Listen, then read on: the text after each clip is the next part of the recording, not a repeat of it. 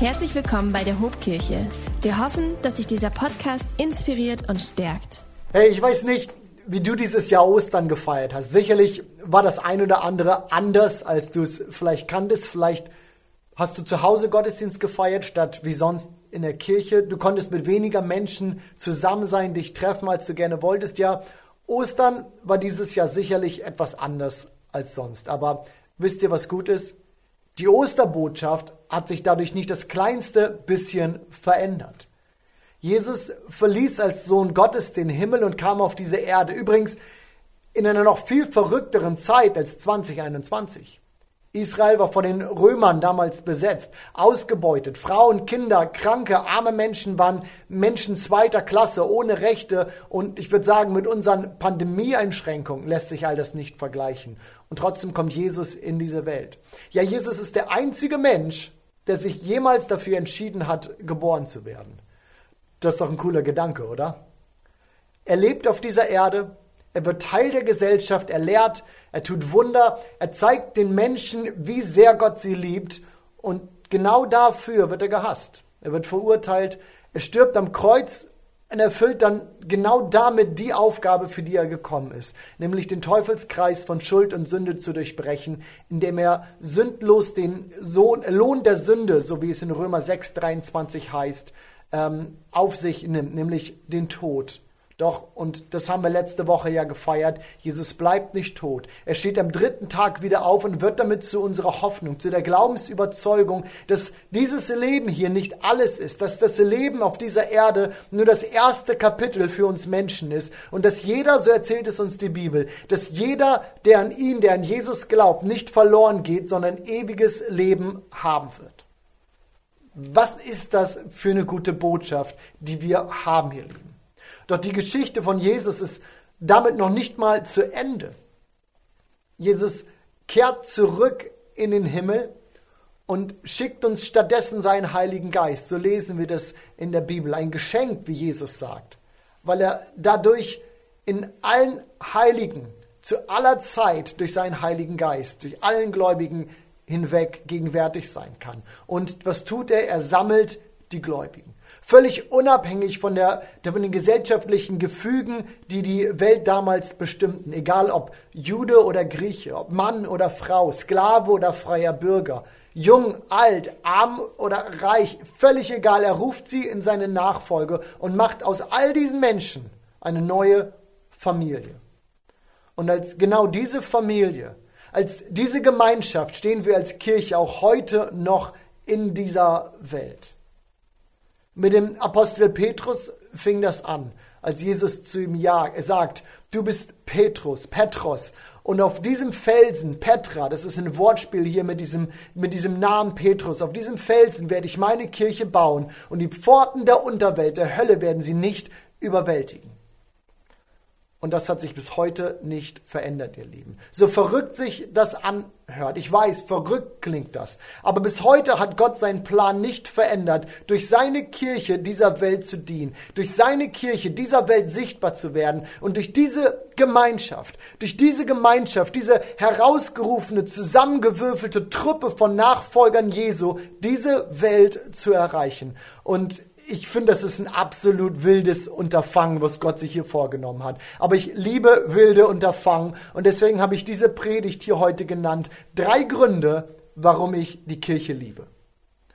Und ich hoffe, ja, ich, ich hoffe wirklich, dass wir Gottes Herzschlag für uns Menschen aus diesen drei Gründen heraushören können. Denn für mich macht all das Gottes Herz so deutlich. Also seid ihr mit mir? Folgt ihr mir für diese drei Gründe, warum ich die Kirche liebe? Der erste Grund, warum ich sie liebe, ist, weil Jesus jeden, wirklich jeden dazu einlädt.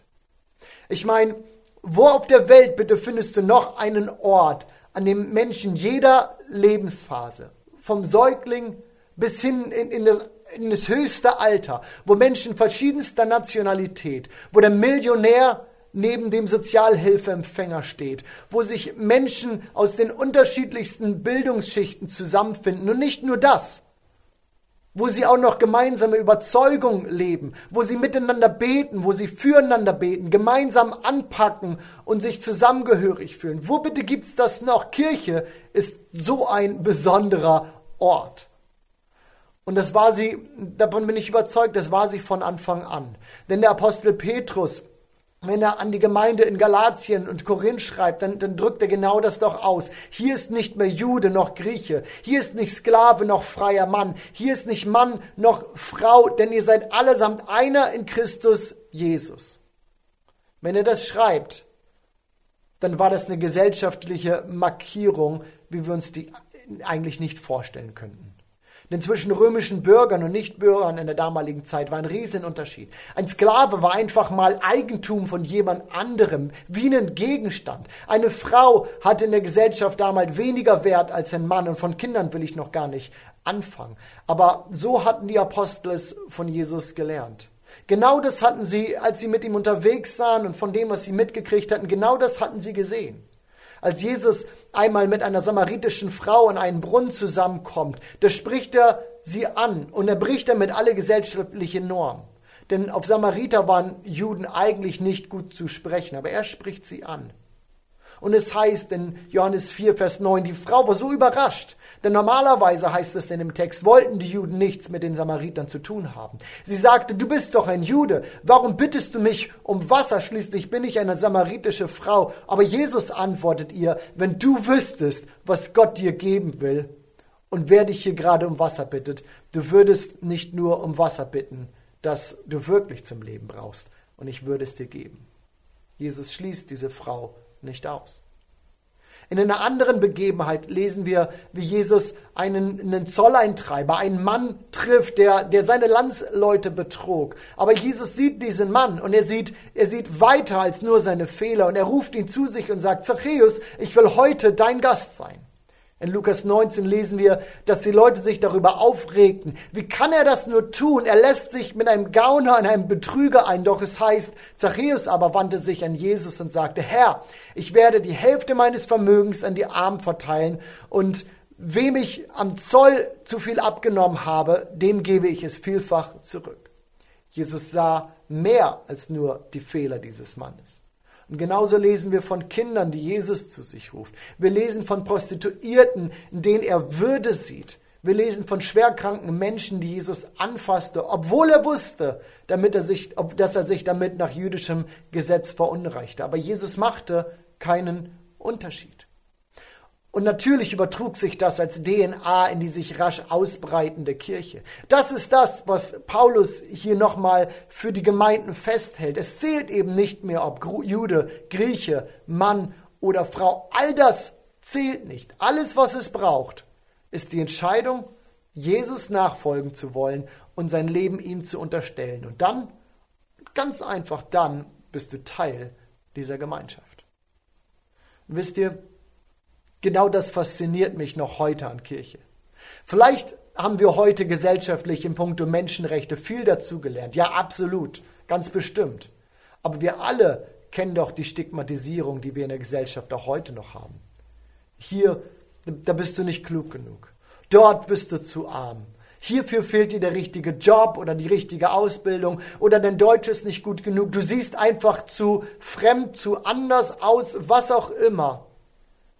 Ich glaube, wir alle wissen von diesen Stigmatisierungen, wir alle wissen darum, dass das immer noch Realität ist. Und klar, mir ist bewusst, dass wir hier als Kirche alles andere als perfekt ist. Auch wir kennen so viele Schubladen, in denen wir Menschen irgendwie stecken. Aber so sehr ich das weiß, dass es das gibt, genauso sicher kann ich auch sagen, dass wir uns mit nichts weniger zufrieden geben, als dass wir sagen, wir sind allesamt einer in Christus Jesus. Denn, denn das ist das Wesen von christlicher Gemeinschaft. Und nicht nur das.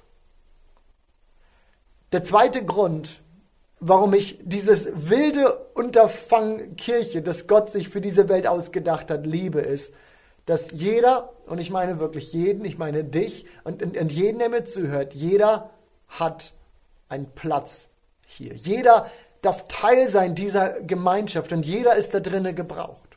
Wusstest du das? Weißt du, dass es einen Unterschied macht, ob du da bist oder nicht, ob du dich einbringst oder nicht?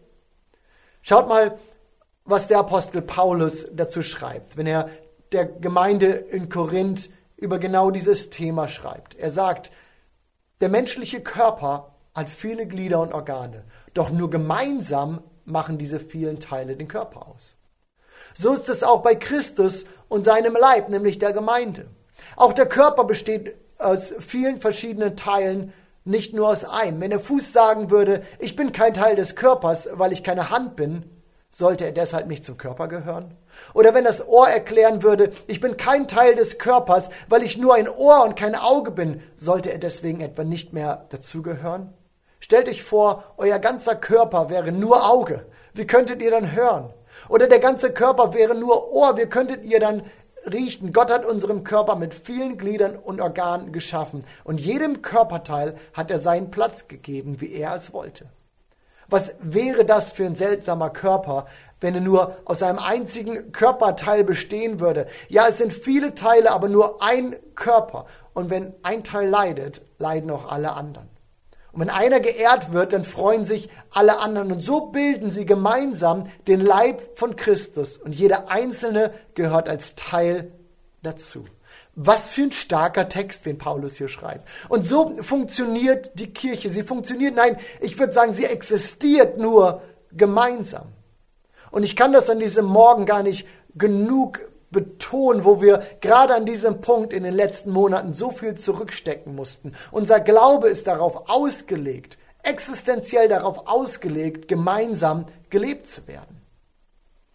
Ich gebe zu, in den letzten Monaten ist das echt schwierig gewesen. Unsere Kleingruppen, all das findet nur online statt. Und ich glaube, wir alle erleben die Ermüdung, äh, uns einfach immer nur online zu treffen. Zoom-Meeting, Teams-Meeting, was für eine Meetings alle, all das. Ich glaube, wir alle erleben das und ich kriege das in meiner eigenen Kleingruppe mit. Noch nie in den letzten zehn Jahren fiel es uns so schwer, uns wöchentlich zu treffen. Aber auf der anderen Seite haben wir die Möglichkeiten. Mit einer anderen Kleingruppe, die ich habe, und wir haben in den letzten Wochen gemeinsam ein Buch gelesen, lief das wiederum super gut. Und ihr Lieben, wenn ihr gerade zuguckt, wenn ihr zuhört, ich habe euch so zu schätzen gelernt in den letzten Wochen. Auch bin ich super dankbar, dass wir an allen Campussen inzwischen wieder Gottesdienste feiern können. Jedes Wochenende mindestens zehn Gottesdienste. Wie cool ist das? Und trotzdem bekommen wir aufgrund des Platzkontingentes, das ist uns bewusst, nur einen gewissen Bruchteil unserer Kirche hier rein.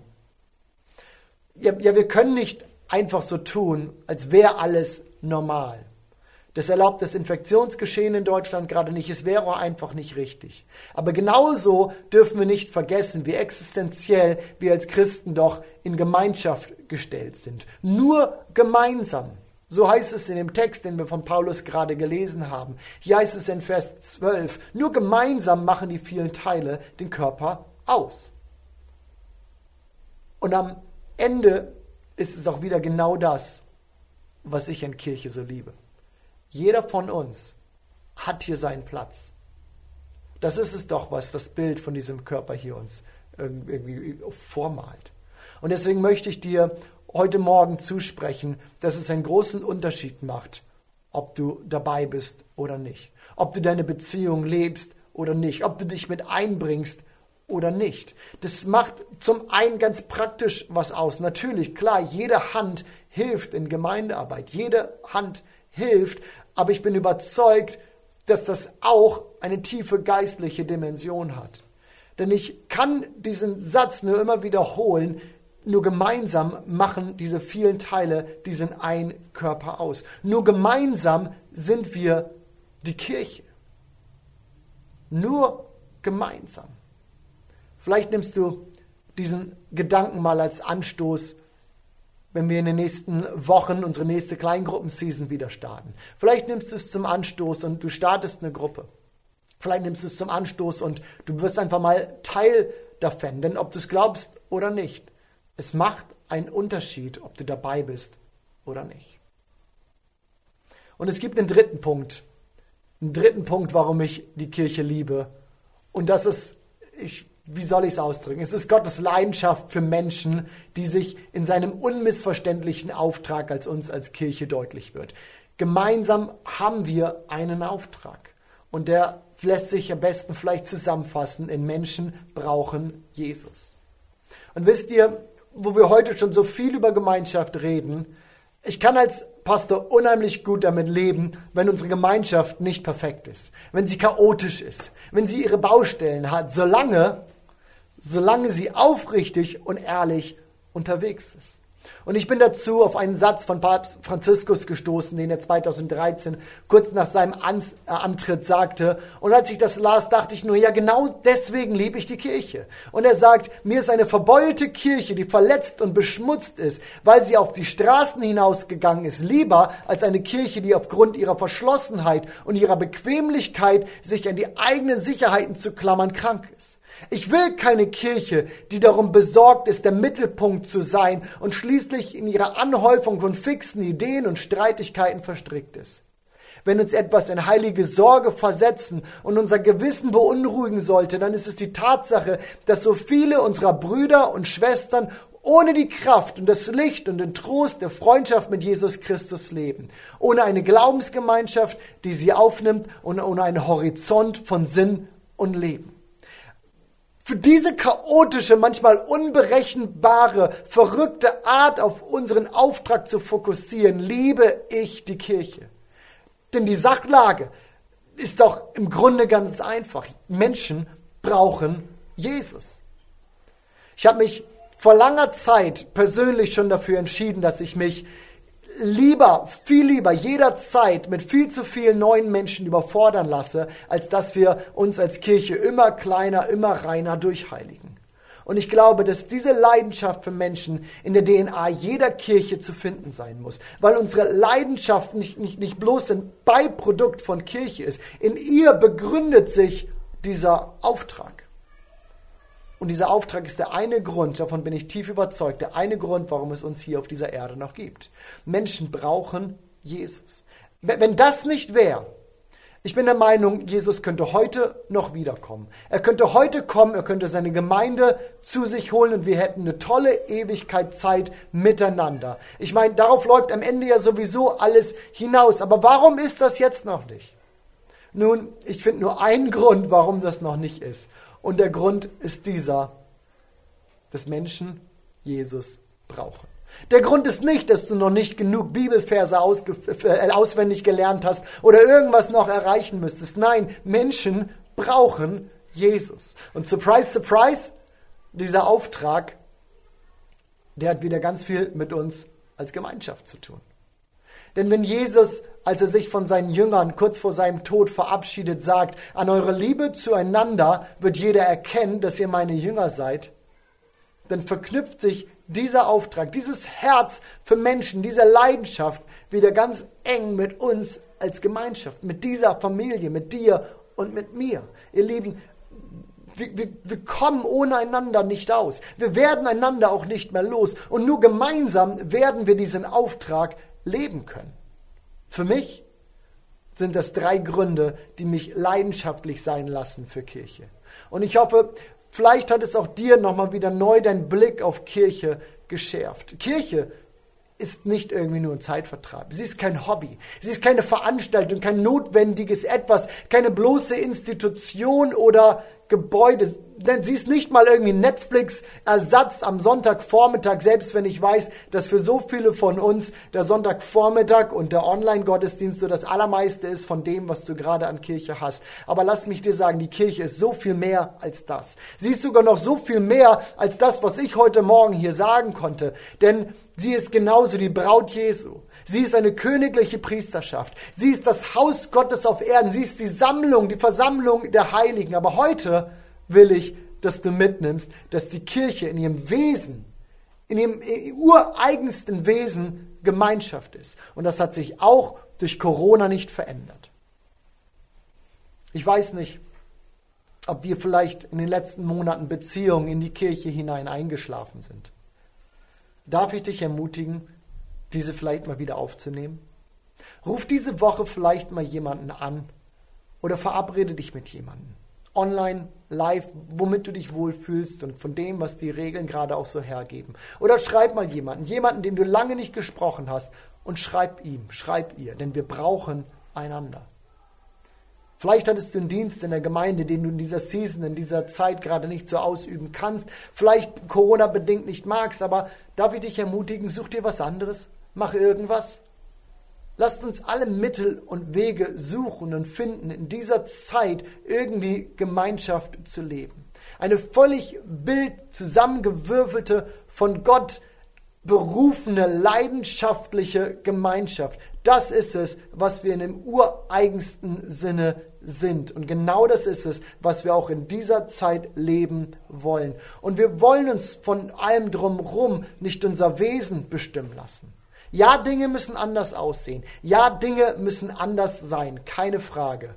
Aber werden wir kreativ? Suchen wir uns andere Wege. Und ich sage dir, wir werden erleben, wie Dinge aufleben, aufstehen können, die wir uns so vielleicht nicht hätten vorstellen können. Und solltest du mir bis hierhin zugehört haben und realisierst, du bist noch nicht Teil dieser Gemeinschaft, du hast noch keine Entscheidung für Jesus getroffen, getroffen, ihm folgen zu wollen, dann will ich dir jetzt die Möglichkeit geben, genau das zu tun.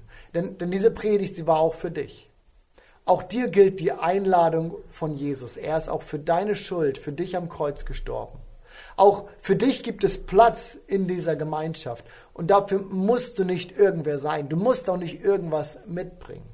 Alles, was es dafür braucht, ist ein Ja zu Jesus als Herrn in deinem Leben.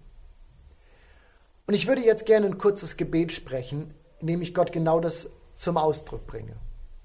Wenn du diese Entscheidung für Jesus jetzt in diesem Moment vielleicht treffen möchtest, dann sprich mir dieses Gebet doch einfach nach.